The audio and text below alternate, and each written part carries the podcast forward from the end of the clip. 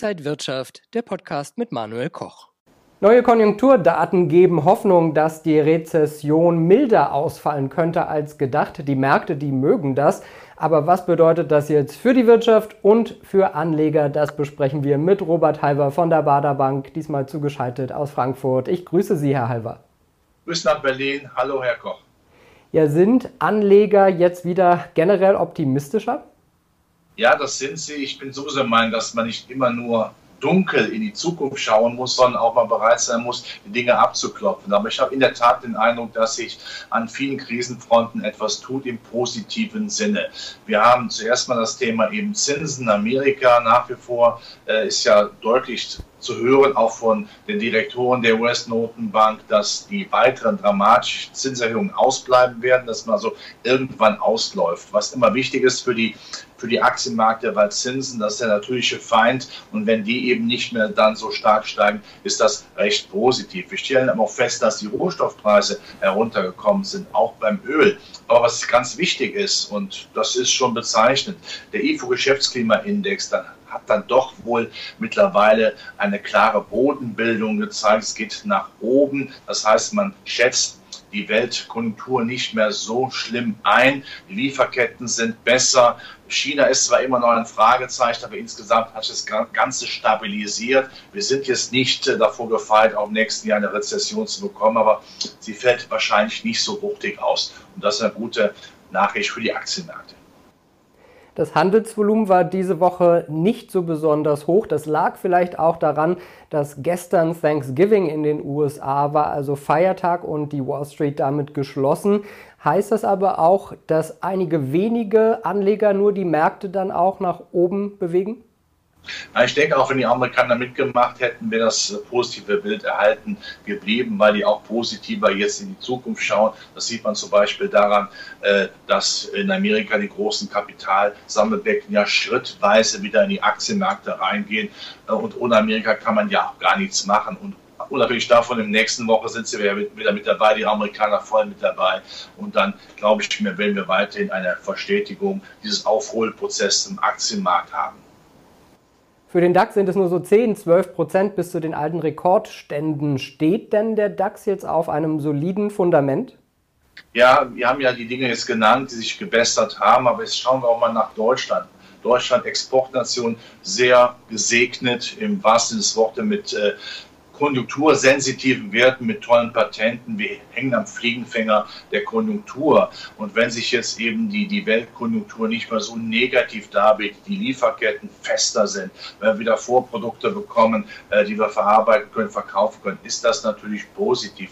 Äh, das ist ganz klar. Und wir haben natürlich einen Joker, einen wahren Joker. Wir haben ja festgestellt, aber wir stellen fest, dass in den letzten drei Jahren wegen Corona und Ukraine äh, der Prozess der Anlageinvestitionen liegen geblieben ist. Ja, man hatte gar keine Muße oder man gab, es hat keine Vorprodukte gegeben, gar keine Materialien gegeben, um hier äh, die Anlageinvestition zu tätigen. Das wird jetzt nachgeholt und das kann Deutschland par excellence. Wir können das. Übers Klimaschutz braucht natürlich auch eine massive Fertigungsfertigkeit, Know-how, das hat Deutschland auch. Also wir kommen hier massiv nach vorne. Und da wir ja nicht mehr nur die Einseitigkeit von Hightech-Werten haben, sondern dann eben auch schauen, was macht denn die Weltkultur, wird es besser, kann man da was nachholen, sind wir wieder mit im Spiel. Also äh, das nächste Jahr könnte dann dafür sorgen, dass wir gegenüber Amerika nicht mehr so weit zurückhängen, sondern sogar vielleicht, wenn es gut läuft, die Nase vorne haben.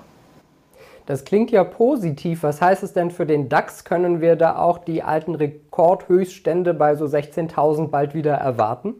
In diesem Jahr sehen wir das nicht, aber im nächsten Jahr ist das durchaus möglich, wenn eben die schwarzen Schwäne ausbleiben. Wir wissen natürlich nicht, was passiert im Ukraine-Krieg, aber ich bleibe bei meiner Meinung, äh, dass es keine Eskalation gibt, zumal die Chinesen ja auch gar kein Interesse daran haben. Und Herr Xi Jinping, Xi Jinping, so heißt er, der chinesische Staatspräsident, äh, äh, seinen Freund Putin natürlich auch bremst, was sehr positiv ist, dann kann das in der Tat funktionieren. Was spricht dafür? Dafür spricht auch zum Beispiel, dass ja die besonders konjunktursensitiven Aktiensegmente in Deutschland, also TechDAX, MDAX, SDAX im Vergleich zum großen DAX. Ja, wir haben jetzt über DAX gesprochen, ich weiß das schon, aber lassen wir auch mal die anderen drei Segmente mal äh, anfassen, dass die mittlerweile eine Bodenbildung haben. Das heißt, man guckt wieder mehr auf die konjunktursensitiven Werte, man guckt wieder mehr auf Deutschland, aber auch für den großen DAX sind nächstes Jahr durchaus die 16.000 Punkte äh, drin. Wohlgemerkt, die Krisen sind nicht vorbei aber sie läutern sich. Und wenn die Aktienmärkte bereit sind, in die Zukunft zu schauen, ähm, dann ist das positiv und dann sollte man nicht unisono, wie man das gemacht hat, auf Zinspapiere setzen, denn ganz klar, nach Inflation bleibt hier nichts hängen. Zinspapiere sind bestenfalls eine kurze Parkmöglichkeit, aber die machen längerfristig nicht glücklich. Das machen die Aktienmärkte, was auch Dividendenfantasie gibt, wollen wir auch nicht vergessen. Ja? Also spricht aus heutiger Sicht dafür, dass das nächste Jahr ein gutes Aktienjahr wird. Und auch das Währungspaar Euro-Dollar hat sich im November kräftig erholt. Ist das jetzt so die Trendwende bzw. das Ende eines starken Dollars?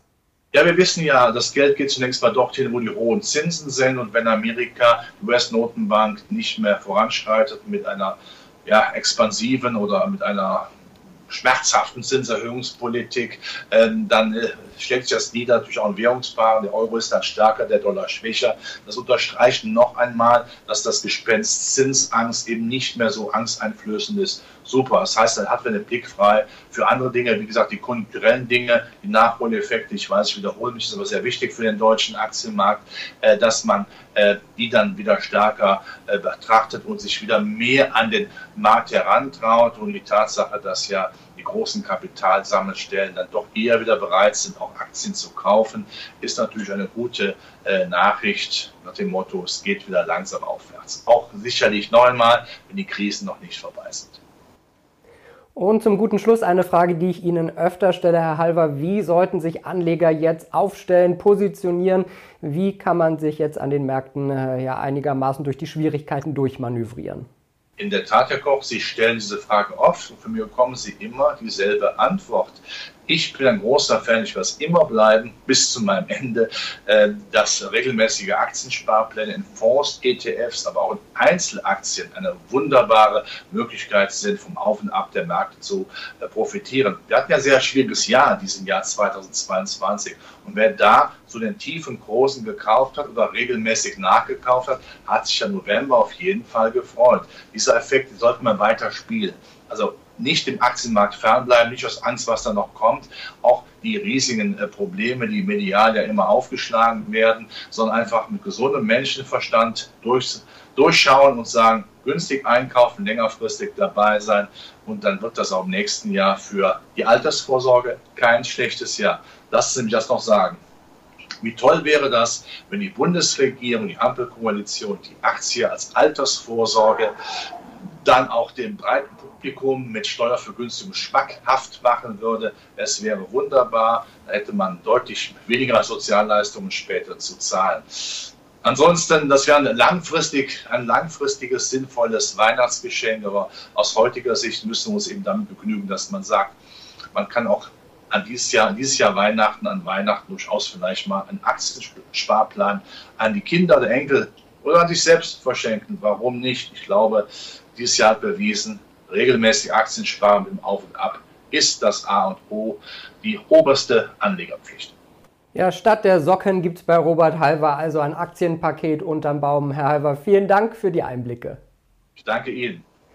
Und Ihnen, liebe Zuschauer, danke fürs Interesse. Bleiben Sie gesund und munter, alles Gute und bis zum nächsten Mal. Und wenn euch diese Sendung gefallen hat, dann abonniert gerne den Podcast von Inside Wirtschaft und gebt uns ein Like.